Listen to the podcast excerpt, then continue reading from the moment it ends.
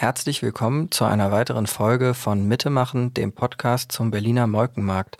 Heute wieder aus den Räumen des Freien Radios im Haus der Statistik am Alexanderplatz. Nachdem wir uns in den letzten Folgen mit der Nachbarschaft und den bereits ansässigen Kulturschaffenden beschäftigt haben, begeben wir uns heute direkt auf den Molkenmarkt oder um genauer zu sein, unter den heutigen Molkenmarkt und hinein in die unter dem Asphalt verborgene Geschichte. Unser heutiger Gast ist der Leiter der archäologischen Grabung, Dr. Michael Maliares vom Landesdenkmalamt Berlin. Wir freuen uns sehr, dass Sie hier sind.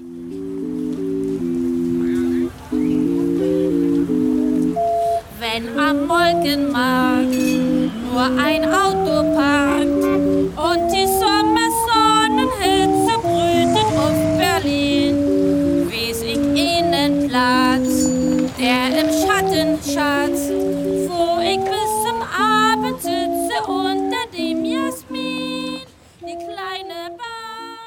Der Molkenmarkt ist Teil der Gründungsgeschichte Berlins und liegt mit dem Nikolaiviertel im ehemaligen Kern der Stadt. Er entstand im 12. Jahrhundert als erster Platz der Stadt und wichtiger Handelspunkt an der einzigen befestigten Brücke zwischen den Stadtteilen Berlin und Köln. In den nachfolgenden Jahrhunderten blieb der Molkenmarkt das Herz Berlins und wurde durch die wechselvolle Geschichte der Stadt immer wieder neu geformt. In den 1860er Jahren wurde schließlich das Berliner Rathaus und kurz darauf das neue Stadthaus als Erweiterungsbau gebaut.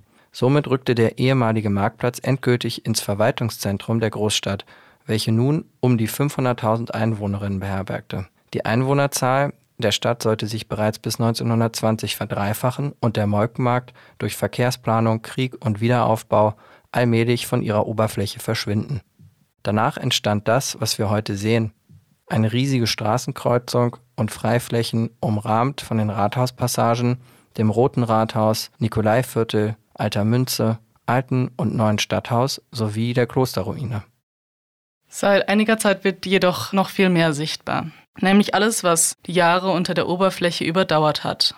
Wollen Sie unseren Hörerinnen kurz erläutern, wie es dazu kommt und was Sie damit zu tun haben? Als Archäologe oder als Archäologin äh, in Berlin ist man daran gewöhnt, dass äh, unter dem Pflaster 800 Jahre Geschichte Berlin liegen. Das erstaunt die meisten Leute. Das ist aber eigentlich ein ziemlich gewöhnlicher Vorgang.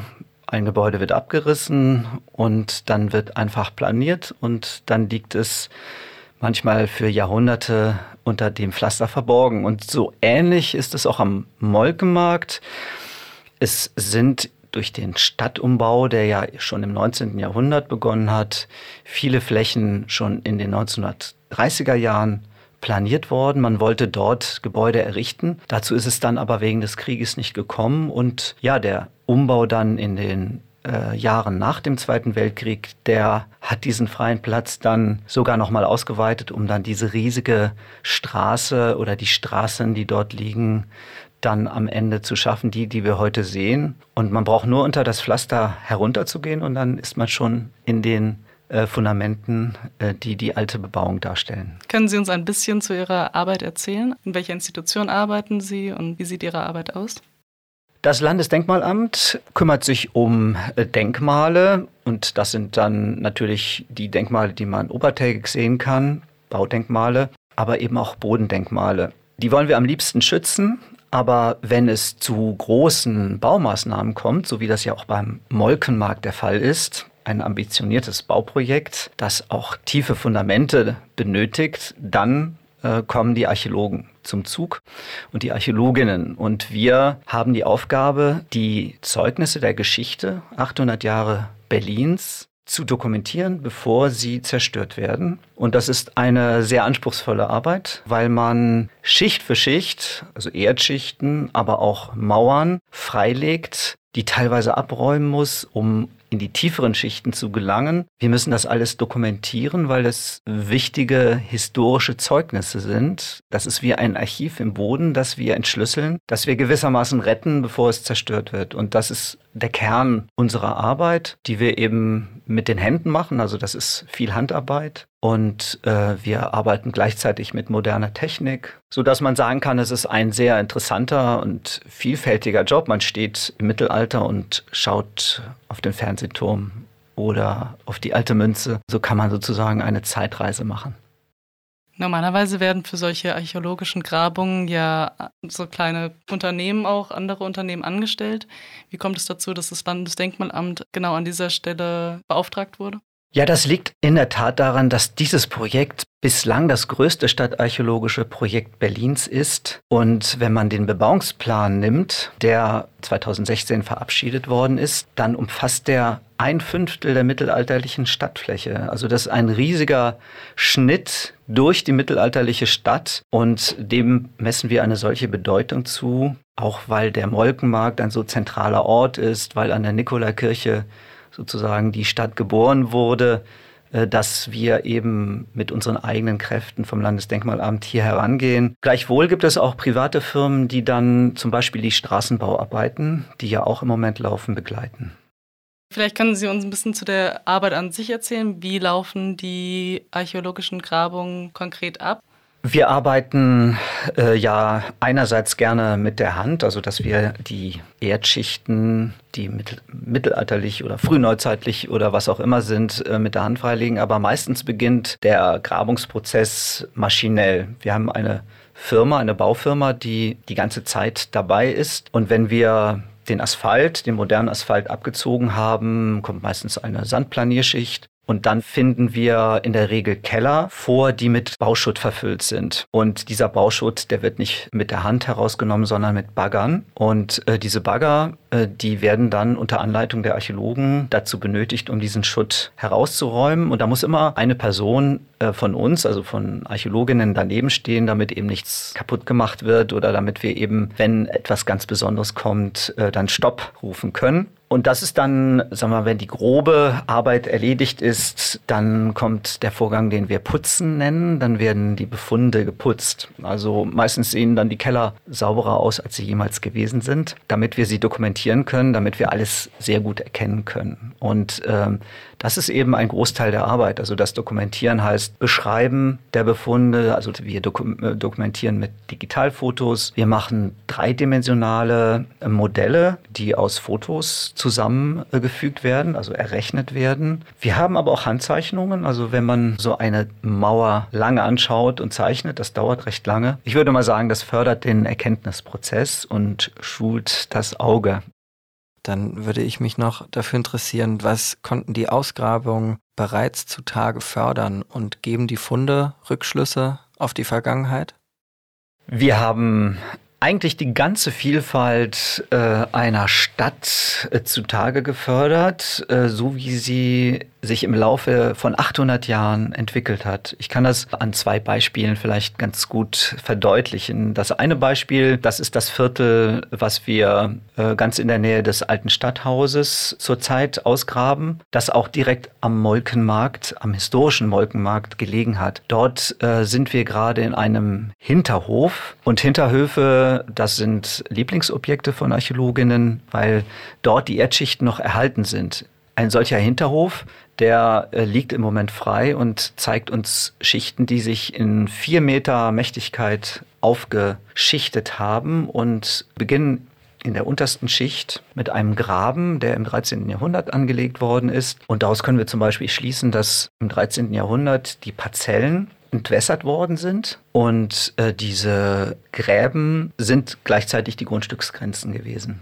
Und da sind dann allerdings auch Sachen reingefallen. Also wir können dann die Alltagskultur ein bisschen nachvollziehen. Also was für Geschirr haben die Leute gehabt? Es sind ja immer Scherben dabei. Neulich war eine Bergkristallperle dabei, die hat offensichtlich jemand verloren. Manchmal sind Münzen dabei, da kann man etwa sagen, wann welche Schicht dann auch abgelagert worden ist. In dem Bereich dieses Hinterhofs haben wir dann in jüngerer Zeit eine rötliche Lehmschicht, ähm, eine verziegelte rötliche Lehmschicht gefunden. Das ist der Rest eines verbrannten Fachwerkhauses aus dem 15. Jahrhundert. Also ähm, wir können eigentlich ganz gut die Baugeschichte und die technischen Anlagen, die es in diesem Hinterhof gegeben hat, wie zum Beispiel Backöfen, das können wir ganz gut erschließen. Das ist das äh, Beispiel, was, äh, sagen wir mal, eher in die äh, Frühgeschichte der Stadt zielt. Und äh, ein anderes Beispiel, äh, was ich nennen möchte, ist unterhalb des Roten Rathauses. Dort haben wir ein Elektrizitätswerk freigelegt, äh, das 1889 erbaut worden ist. Das war das dritte Elektrizitätswerk von Berlin. Und ähm, es gibt alte Fotos, die zwei riesige Schornsteine zeigen, die direkt vor dem Büro des damaligen äh, Bürgermeisters aufragten. Und die Keller und die äh, Fundamente und die Pfeiler dieses Werkes, die hat man äh, nach der Stilllegung, das war 1948 erst, äh, hat man dann einfach zugeschüttet und äh, dann darüber planiert. Und da war ja bis zuletzt ein Parkplatz. Und wir haben wirklich gestaunt, dass äh, diese Relikte noch so gut erhalten waren. Und wenn man eben da drin steht, nachdem alles freigelegt war, also dann macht man sich klar, welche Brüche in der Entwicklung der Stadt auch in Kauf genommen worden sind. Ähm, es handelte sich ja da um ein bürgerliches Quartier bis 1889 und dann sind die Berliner Elektrizitätswerke in dieses Quartier hineingegangen und haben die bürgerlichen Bauten durch Industrieanlagen ersetzt. Die Abgase, die dann aus dem Schornstein herauskamen, die haben sicherlich die Leute auch damals gestört, aber sie haben es in Kauf genommen. Also ich will damit sagen, dass man sich mit Hilfe einer solchen Ausgrabung erst so richtig Gedanken machen kann, was eigentlich da an diesem Ort passiert ist, äh, dass es so einen radikalen Fortschritt auch schon im 19. Jahrhundert gegeben hat. Und ich finde, das ist auch wichtig, um einen Ort zu verstehen. Die Leute, die wir geführt haben, haben das auch eigentlich immer besonders gut angenommen. Also manchmal hatte ich das Gefühl, man kann interessierte Menschen mit einem Elektrizitätswerk viel eher faszinieren als mit einem Topf aus dem Mittelalter. Würden Sie sagen, dass dieses äh, Elektrizitätswerk Ihr spektakulärster Fund war oder haben Sie noch einen Schatz gehoben? Ich würde schon sagen im Moment, äh, das Elektrizitätswerk ist was ganz Besonderes und wir können uns sogar vorstellen, weil es auch sehr massiv gebaut ist, dass man dort ein archäologisches Fenster einrichten kann. Was ist ein archäologisches Fenster? Das ist eben ein Stück vielleicht dieser Anlage, das wir im Original erhalten wollen und das in die neue Bebauung irgendwie integriert werden kann. Das ist nicht einfach, weil man ja dann dafür sorgen muss, dass das eben auch langfristig gut erhalten bleibt. Aber ich möchte Archäologinnen auch gar nicht als Schatzsucher bezeichnen, sondern die Schätze, die beziehen wir eben aus der Vielfalt dieser ganz unterschiedlichen Befunde, die wir im Kontext betrachten und das Gesamtbild. Äh, wenn wir das erschließen können, dann ist mir das Schatz genug.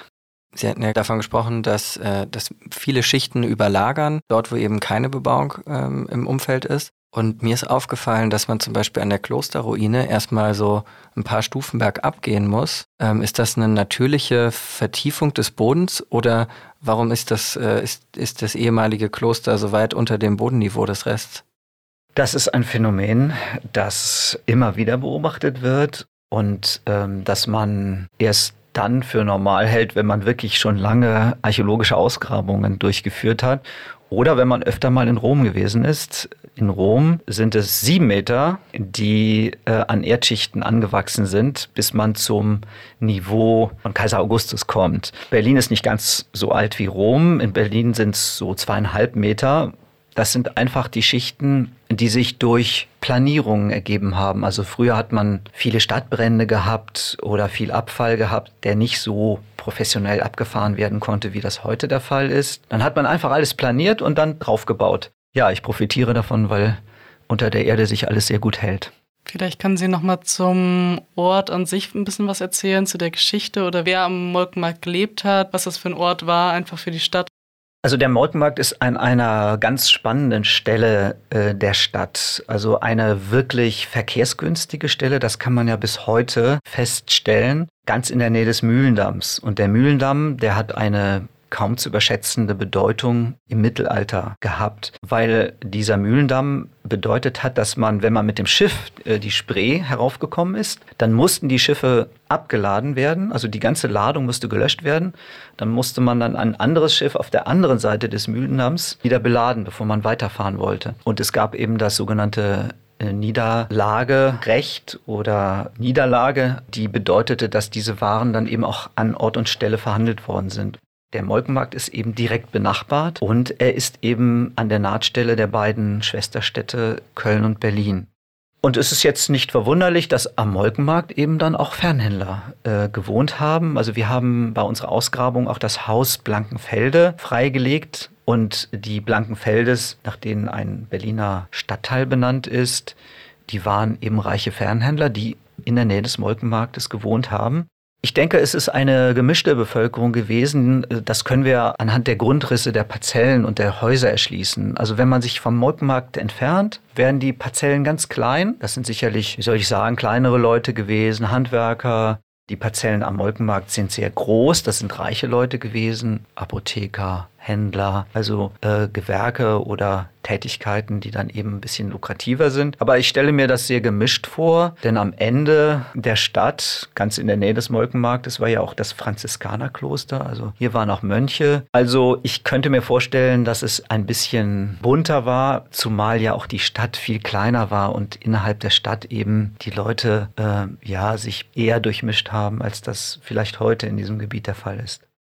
Und welche Fragen wurden anfangs von den Archäologen gestellt? Also mit welcher Fragestellung sind sie an die Aufgabe herangetreten? Also für uns ist besonders interessant natürlich, was ganz am Anfang der Stadtentwicklung stattgefunden hat. Je weiter wir in die Gegenwart kommen, desto mehr Aufzeichnungen, Pläne, Grundrisse und andere Quellen gibt es. Ähm, je weiter wir in die Vergangenheit zurückgehen, desto spärlicher wird es und aus dem Mittelalter gibt es eigentlich so gut wie gar nichts, also einige wenige Informationen. Und insofern wollten wir gerne wissen tatsächlich, wie die äh, Aufteilung äh, der Grundstücke äh, gewesen ist. Wir graben ja entlang der Jüdenstraße. Es wäre interessant, äh, herauszufinden, ob man tatsächlich Spuren jüdischen Lebens auch archäologisch festmachen kann. Aber vielleicht kann ich das nochmal mit dem Bauvorhaben verbinden. Im Grunde könnten wir, wenn ich das so sagen kann, auch ganz ohne Fragestellung hier herangehen, weil ja, das ist äh, nach, unserer, nach unserer Redeart eine Rettungsgrabung. Also wir retten die Zeugnisse und wir graben nur deswegen, weil sie zerstört werden. Wenn sie unter dem Pflaster erhalten blieben, dann wäre das Beste, was wir tun können, es so zu lassen, wie es ist. Ich hatte mich noch gefragt, äh, wie man sich als Archäologe eigentlich im Grabungsfeld orientiert. Um, welche Stadtpläne nimmt man zur Grundlage und kommt man dabei auch Fehlern in der Stadtplanung oder in der Aufzeichnung von Stadtplänen auf die Spur? Also die äh, schriftlichen Quellen, die wir haben, äh, die sind oftmals einfach nicht richtig. Und das ist eine wichtige Aufgabe übrigens der archäologischen Ausgrabungen, also das, was wir aus anderen Quellen wissen, das zu verifizieren und ja, so ein, die Spuren eines Stadtbrandes, die können wir zum Beispiel äh, ganz gut äh, erkennen. Und das kann man dann eben mit den äh, historischen Aufzeichnungen dann vergleichen Manchmal ist es identisch, manchmal aber auch nicht. Was die Grundrisse von Plänen angeht, da können wir uns äh, in der Regel auf die Pläne, sagen wir mal, Anfang des 19. Jahrhunderts äh, berufen. Es gibt einen berühmten Stadtplan Straube, der ist 1910 publiziert worden. Der ist sehr gut und der ist zu einer Zeit entstanden, als eben die historischen Parzellen noch weitgehend erhalten waren. Und äh, den nehmen wir immer als, äh, als Grundlage dafür, wenn wir mit dem Bagger erstmal abziehen und dann die erhaltenen Mauerkronen suchen. Und das äh, klappt ganz gut. Können Sie uns über die Angebote informieren, die die HörerInnen auch jetzt wahrnehmen können? Wir arbeiten fieberhaft daran, äh, unterschiedliche Angebote ähm, zu entwickeln und auszuarbeiten, also um unsere Ausgrabungen, um die Geschichte des Ortes erlebbar zu machen. Ein äh, Medium, das ich besonders schätze, sind äh, Führungen vor Ort, die wir von Anfang an auch regelmäßig, jeden Freitag immer um 14 Uhr angeboten haben, die wir dann wegen der Corona-Pandemie vorerst eingestellt haben. Ich möchte aber nach den Sommerferien sehr gerne wieder äh, diese Führungen etablieren. Das wird dann allerdings wahrscheinlich mit Anmeldung erfolgen, aber das werden wir auf der Internetseite des Landesdenkmalamtes ankündigen. Und auf dieser Internetseite des Landesdenkmalamtes werden wir auch in der nächsten Zeit äh, weitere Informationen und vorläufige Grabungsergebnisse präsentieren. Und dann gibt es natürlich auch noch eine Mappe, die von äh, der Senatsverwaltung für Stadtentwicklung und Wohnen in Zusammenarbeit mit dem Landesdenkmalamt äh, konzipiert worden ist und wo auch über die Geschichte des Ortes äh, Informationen drinstehen. Und schließlich, was ich im Moment auch vorbereite, wir wollen eine 360-Grad-Tour eine virtuelle Führung durch die Ausgrabung anbieten, wo man zur Geschichte des Ortes, zur Funktionalität des Elektrizitätswerkes, zum Haus Blankenfelde, zu den Methoden der Archäologinnen und Archäologen etwas erfahren soll. Und ich glaube, das wird eine sehr, sehr spannende Angelegenheit und ich äh, setze große Hoffnungen darauf, dass das auch sehr gut angenommen wird.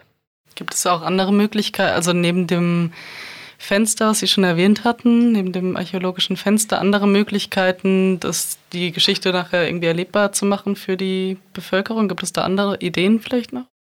Ja, die gibt es. Also was äh, Möglichkeiten äh, an, angeht, äh, gewissermaßen mobile äh, Zeugnisse äh, zu schaffen, äh, das wäre sogenannte Lackprofile zu erstellen. Ich habe von den Erdschichten erzählt, die wir freilegen und äh, am Ende der Ausgrabung liegen ja dann manchmal drei bis zu vier Meter hohe Erdblöcke mit ganz vielen Schichten vor uns. Und man kann die Oberfläche eines solchen Blockes mit Lack festigen und dann mit einem Spaten diese Scheiben gewissermaßen abstechen und dann auf einem Rahmen fixieren. Sowas kann man wie ein Bild an einer Wand aufhängen. Ja, und man hat natürlich die Möglichkeit auch kleine Funde zu bergen und die ja wie so kleine Ausschnitte an Stellen zu platzieren und damit an die Geschichte zu erinnern. So kleine Denkanstöße könnte man sagen. Aber das muss man dann immer an den Ort und an die Gegebenheiten anpassen. Es ist immer eine Möglichkeit, ja irgendwo eine Tafel aufzuhängen. Aber wenn man so ein echtes Objekt hat, äh, dann hat das meistens noch eine andere äh, Ausstrahlungskraft. Ich stelle mir das gerade eigentlich als ein ganz schönes Mitte vor, auch später, dass in den Wohnblöcken irgendwie diese Erinnerung an diese 800 Jahre wachzuhalten, indem man zum Beispiel ähm, überall, wo neue Bauten entstehen, ja, so eine kleine Fläche hat, wo einfach Fundstücke dauerhaft gezeigt werden könnten. Für mich ist wichtig, dass man äh, so vielleicht ein bisschen dazu beitragen kann, äh, dem Ort eine Identität zu geben. Also das, was eben dort diese 800 Jahre diesen Ort geprägt hat, das äh, in Erinnerung zu rufen. Und, und wenn man da so ein bisschen äh, ein paar Hinweise geben kann und manche Leute vielleicht äh, tatsächlich sich davon inspirieren lassen, dann finde ich, dann hätte es schon sein äh, Ziel erreicht. Wir sind eigentlich mit der Zeit schon am Ende. Wenn Sie möchten, können Sie gerne noch was sagen, was Ihnen vielleicht auf dem Herzen liegt.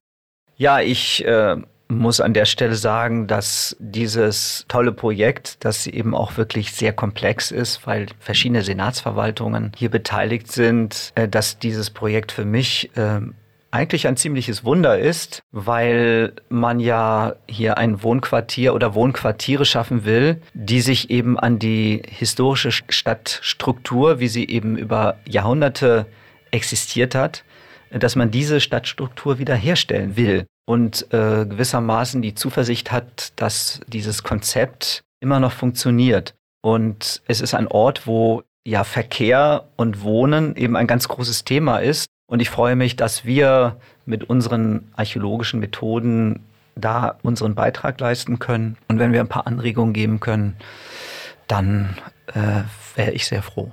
Vielen Dank für den Einblick in Ihre Arbeit und die Reise durch die Berliner Zeitenschichten.